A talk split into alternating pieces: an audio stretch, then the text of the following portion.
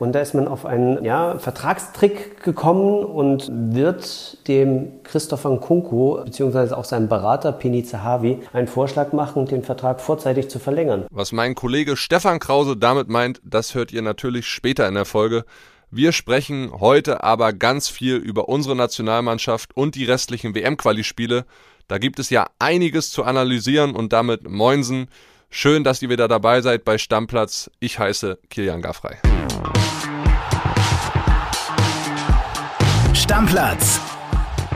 Dein täglicher Fußballstart in den Tag. Deutschland, Holland. Der Klassiker. Gestern Abend war es mal wieder soweit.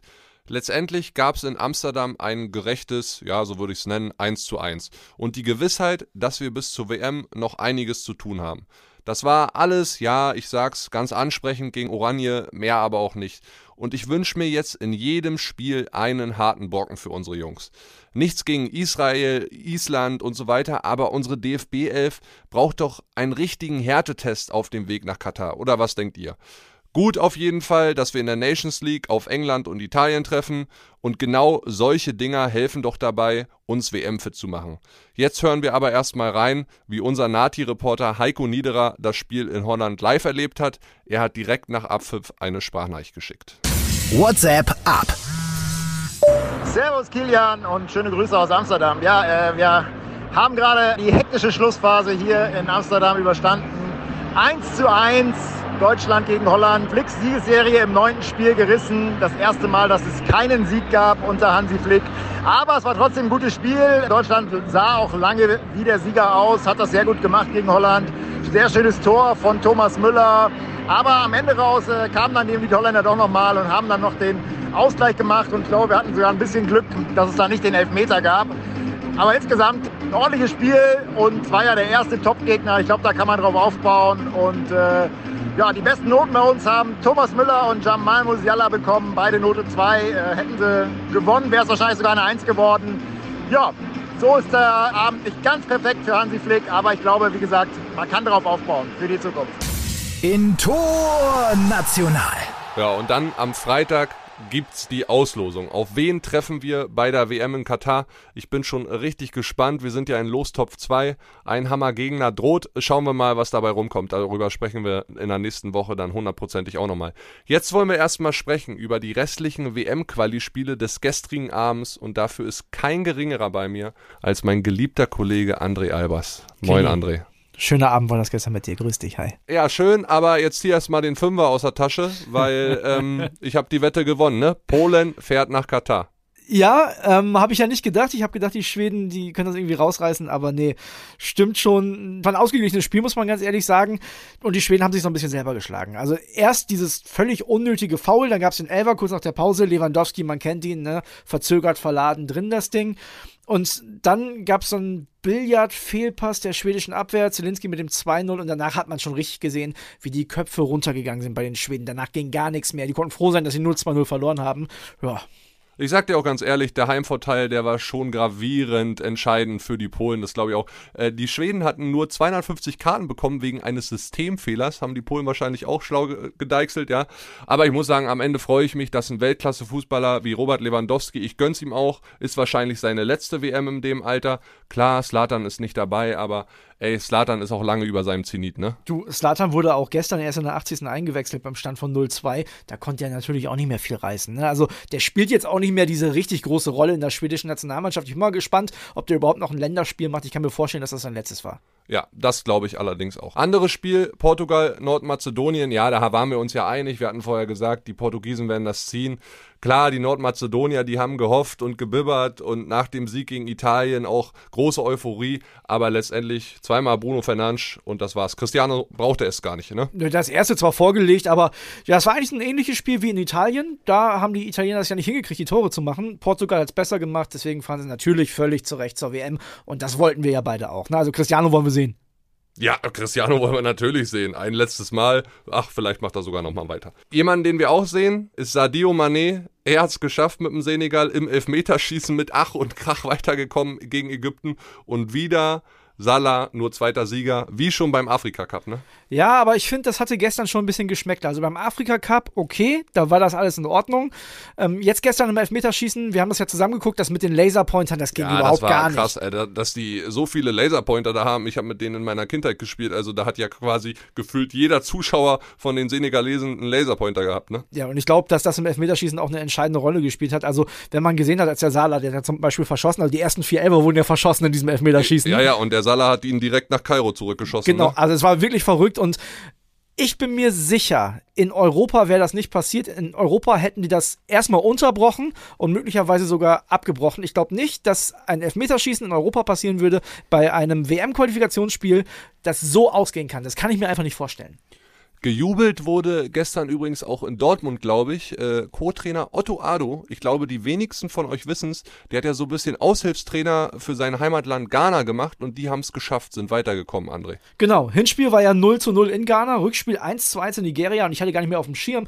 Wir haben ja beide hier gedacht, es gibt Verlängerung. Ja, ja, weil äh, äh, Auswärtstorregelung. ne? Genau, aber es ist wohl nur bei der UEFA so, bei der FIFA-Weltmeisterschaft nicht. Das heißt, die Auswärtstorregel zählt da noch. Ghana hat das Auswärtstor gemacht und deswegen fahren die jetzt zur WM. Ein paar Teams müssen sich noch qualifizieren, da schauen wir immer die nächsten Tage nochmal drauf. Da geht es ja auch zum Beispiel leider um den Ukraine-Krieg, die wollen vielleicht noch fahren. Da muss ich aber erstmal alles beruhigen. Also es dauert noch ein bisschen, bis alle dabei sind. Aber wie gesagt, Auslosung Freitagabend und da sprechen wir nochmal drüber. André, vielen Dank, dass du bei mir warst. Ich danke dir. Yo, hinter unsere Länderspielauftritte und die WM-Quali machen wir jetzt erstmal einen fetten Haken. Und bevor wir zur Bundesliga kommen, wir freuen uns ja wahrscheinlich alle schon wieder drauf, gibt's erstmal ein bisschen Eigenwerbung. Das muss ja auch mal erlaubt sein.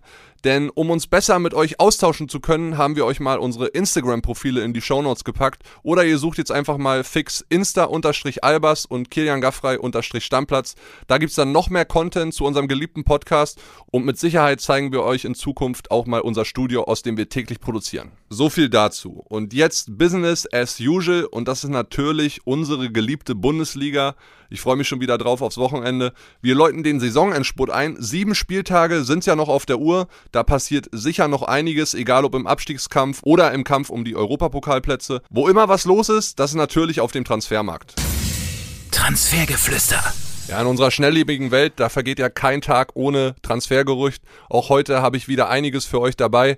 Starten wir mal rein mit dem BVB. Da gibt es jetzt einen interessanten Plan B in Sachen Karim Adeyemi und der heißt Timo Werner.